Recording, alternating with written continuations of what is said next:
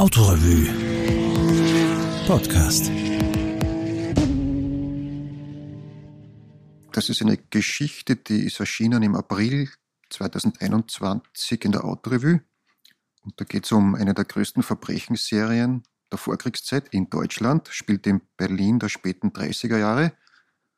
Da, da war einen juristischen Bezug zur Gegenwart und entdeckt habe ich das Thema bei einem Buchartikel zur NS-Justiz, wo es um das Rückwirkungsverbot ging, das damals gebrochen wurde. Aber das steht dann in der Geschichte.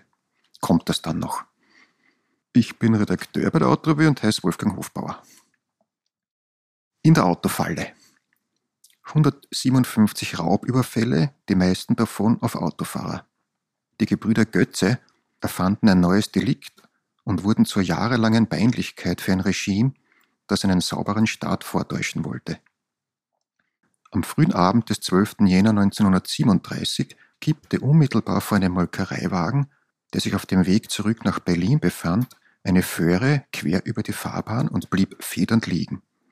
Geistesgegenwärtig gab der Fahrer Vollgas und hielt auf den Fahrbahnrand zu, wo die schüttere Baumkrone war.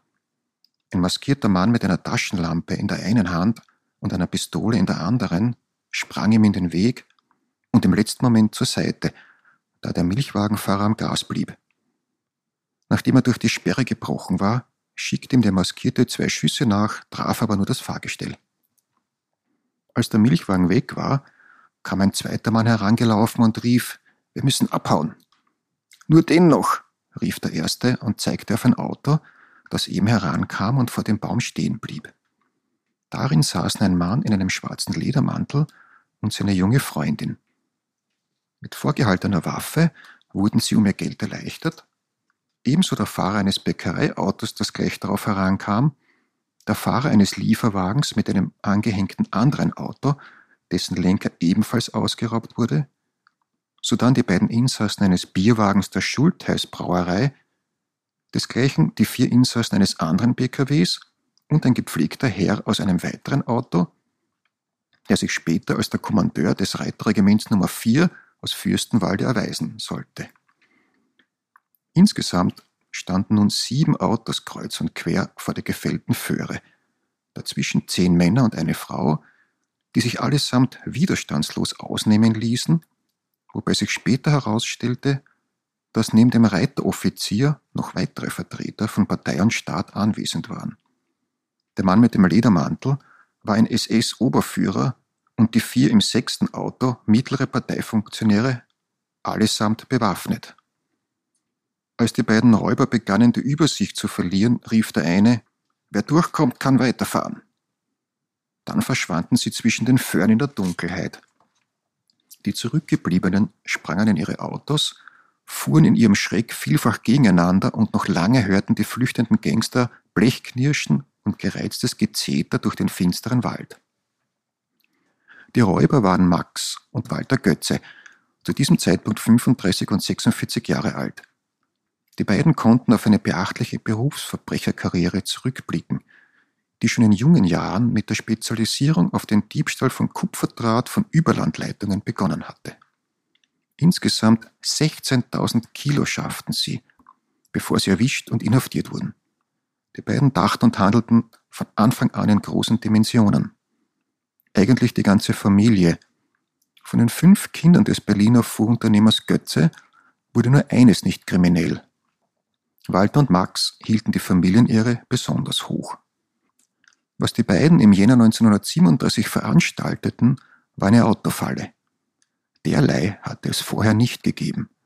Das Auto erwies sich als idealer Tatort in dem die Opfer kaum Bewegungsfreiheit hatten und leicht überwältigt werden konnten. Außerdem ließen sich die Verbrechen an wenig frequentierte Orte verlegen. Die Brüder wählten Landstraßen im Umland der Millionenstadt Berlin und sie legten ihre Fallen stets in der Dunkelheit aus. Die Sache mit den Autofallen fiel den Götzes Mitte Juni 1935 ein.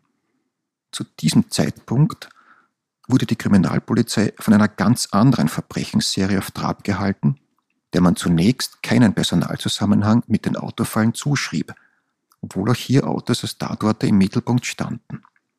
Seit November 34 wurden vor allem im Grunewald, dem Naherholungsgebiet im Westen Berlins, Liebesbärchen in ihren Autos überfallen und ausgeraubt.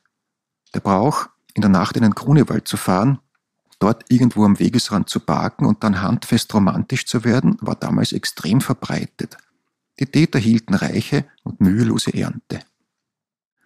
Schon beim ersten Versuch am 2. November 34 raubten sie vier Paare aus, indem sie sich an die Autos heranschlichen, mit einer Taschenlampe durch die Scheiben hineinleuchteten, die Türen aufrissen und mit vorgehaltener Pistole Geld forderten. Dabei erwiesen sie sich zumindest in einem Fall als überraschend menschlich. Als nämlich ein Ausgeraubter jammerte, er hätte kaum noch Benzin und müsste eigentlich tanken, um nach Hause zu kommen, gab ihm einer der Täter fünf Mark zurück. Am 17. November gab es einen zweiten derartigen Überfall im Grunewald, doch noch ahnte niemand, dass hier eben die größte Verbrechensserie der damaligen Zeit begonnen hatte.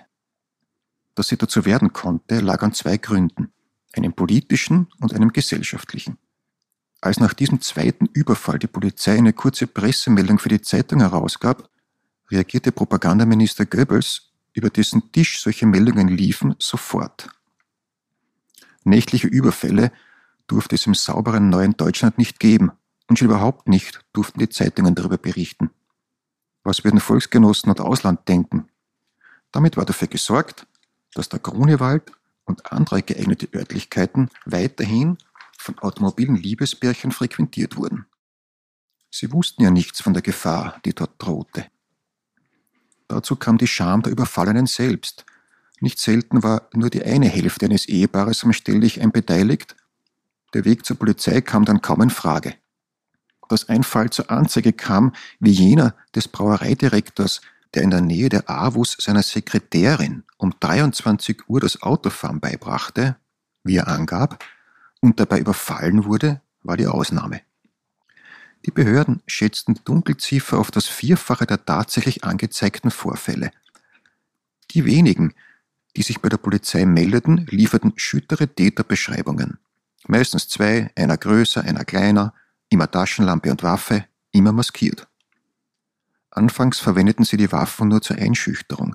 Als aber der eine oder andere Überfallene sich wehrte, teils geschah dies, um bei der Begleiterin Eindruck zu machen, fiel noch Schüsse. In der ersten Junihälfte 1935 gab es fast jede Nacht einen Überfall und einmal nahm ein Opfer die Verfolgung der Täter auf. Beim Handgemenge bekam der Ausgeraubte einen Streifschuss ab. Wenige Tage später gab ein Opfer zehn Schüsse auf die Räuber ab die schossen zurück, verletzt wurde dabei niemand.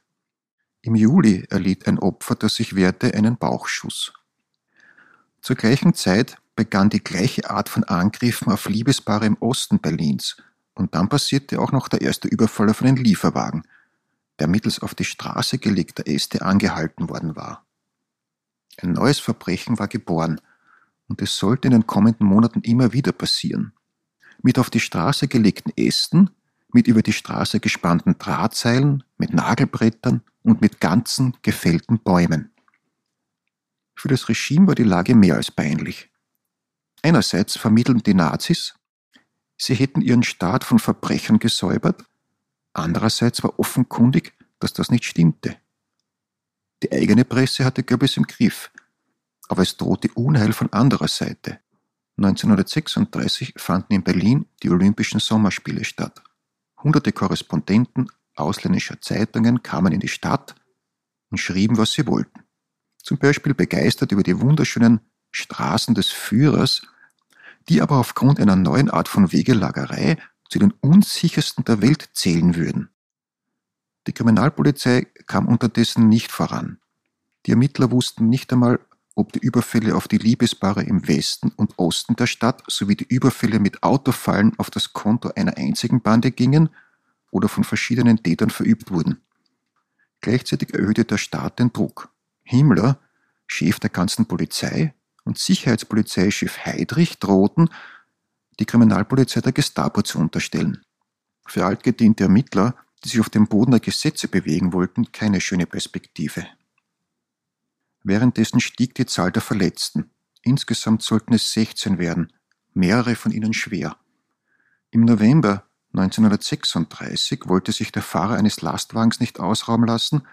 Eine Kugel aus Walter Götzes Waffe blieb in seiner Wirbelsäule stecken. Der Fahrer blieb auf Dauer arbeitsunfähig. Und dann gab es auch noch zwei Tote. Am 24. März 1937 fuhr Polizeioberwachtmeister Arthur Herrmann mit seinem Fahrrad Streife auf der Landstraße von Grünau nach Schmackwitz südöstlich von Berlin, als ihm ein Fußgänger auffiel. Der Fußgänger war Walter Götze, der eine neue Überfallsmethode ausprobieren wollte. Eine mit Lumpen gefüllte Geldtasche auf die Straße legen, woraufhin neugierige Autofahrer aussteigen würden und ausgeraubt werden könnten. Das mit den Bäumen hatte sich nämlich schon herumgesprochen. Hermann sprach Götze an, der ihm verdächtig vorkam und wollte schließlich Götzes Tasche untersuchen. Dieser schoss ihn daraufhin aus kurzer Distanz nieder. Der Polizist starb noch am Tatort. Zwei Tage später überfiel Walter Götze ein Liebesbärchen auf einer Parkbank, diesmal wieder im Kronewald. Der 21-jährige Arbeiter Bruno Lies wehrte sich, es kam zu einer Rauferei, bei der Götze dem Arbeiter aus wenigen Zentimetern Entfernung in den Hals schoss. Er starb fünf Tage später. Für die Polizei hatte sich damit die Lage geändert. Denn erstens ergaben Vergleiche der bei allen Überfällen verschossenen Munition endlich, dass es sich um ein und denselben Täter handeln musste. Zweitens war dieser jetzt ein Mörder, dem die Todesstrafe drohte. Er hatte also nichts mehr zu verlieren. Die Verbrechen durften nun doch öffentlich gemacht werden. An vielen Orten wurden Fahndungsplakate aufgehängt, auch wenn die Kripo nach wie vor nicht wusste, wen sie eigentlich suchte. Die Kriminalisten verfolgten über 3000 mehr oder weniger vage Spuren. Ein Hinweis schien zunächst erfolgversprechend. Am 5. September 1937 wurde die Kassa des Berliner S-Bahnhofes Hirschgarten ausgeraubt. Kurz darauf sollen zwei Berufsverbrecher in einer Kneipe mit ihrem Geld geprahlt haben, so die Wirtin, die die beiden kannte. Es handelte sich um die Gebrüder Götze. Die Polizei lud die Männer vor. Der eine, Walter, war jedoch abgetaucht. Der andere, Max, kam zum Termin, erzählte wahrheitsgemäß, dass er Familie und Beruf hätte und nicht wahrheitsgemäß, dass er von keinen Verbrechen wüsste. Daraufhin wurde er wieder heimgeschickt und sein Bruder Walter zur Fahndung ausgeschrieben. In der Nacht von 17. auf 18. März 38 wurde Walter in einer Kleingartensiedlung erwischt und gestand im Verhör, an allen Überfällen beteiligt gewesen zu sein. Und zwar mit einem Komplizen namens Willi, den er erfunden hatte, um seinen Bruder zu decken. Die Geschichte hielt nicht und auch Max wurde verhaftet. Für die NS-Justiz war klar, dass für beide Götzes nur die Todesstrafe in Frage kam. Max jedoch der niemanden umgebracht hatte und weit nicht so brutal gewesen war wie sein jüngerer Bruder, könnte mit lebenslanger Haft davonkommen, fürchtete man. Und nun beging die Justiz einen Tabubruch, beleibe dich den ersten. Nach der Idee des späteren Volksgerichtshofspräsidenten Freisler schuf sie ein Gesetz, das Straßenraub mittels Autofallen mit dem Tod bedrohte. Und zwar, das war der eigentliche Tabubruch, rückwirkend damit Max Götze noch davon erfasst werden konnte.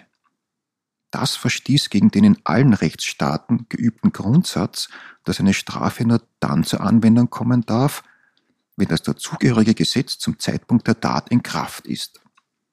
Am 30. Juni 1938 wurden Walter und Max Götze hingerichtet.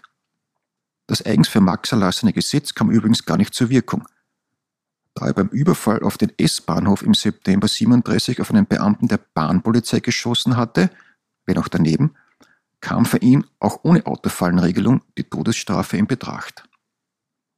In Deutschland gibt es weltweit einzigartig bis heute das Delikt räuberischer Angriff auf Kraftfahrer, Paragraf 316a Strafgesetzbuch.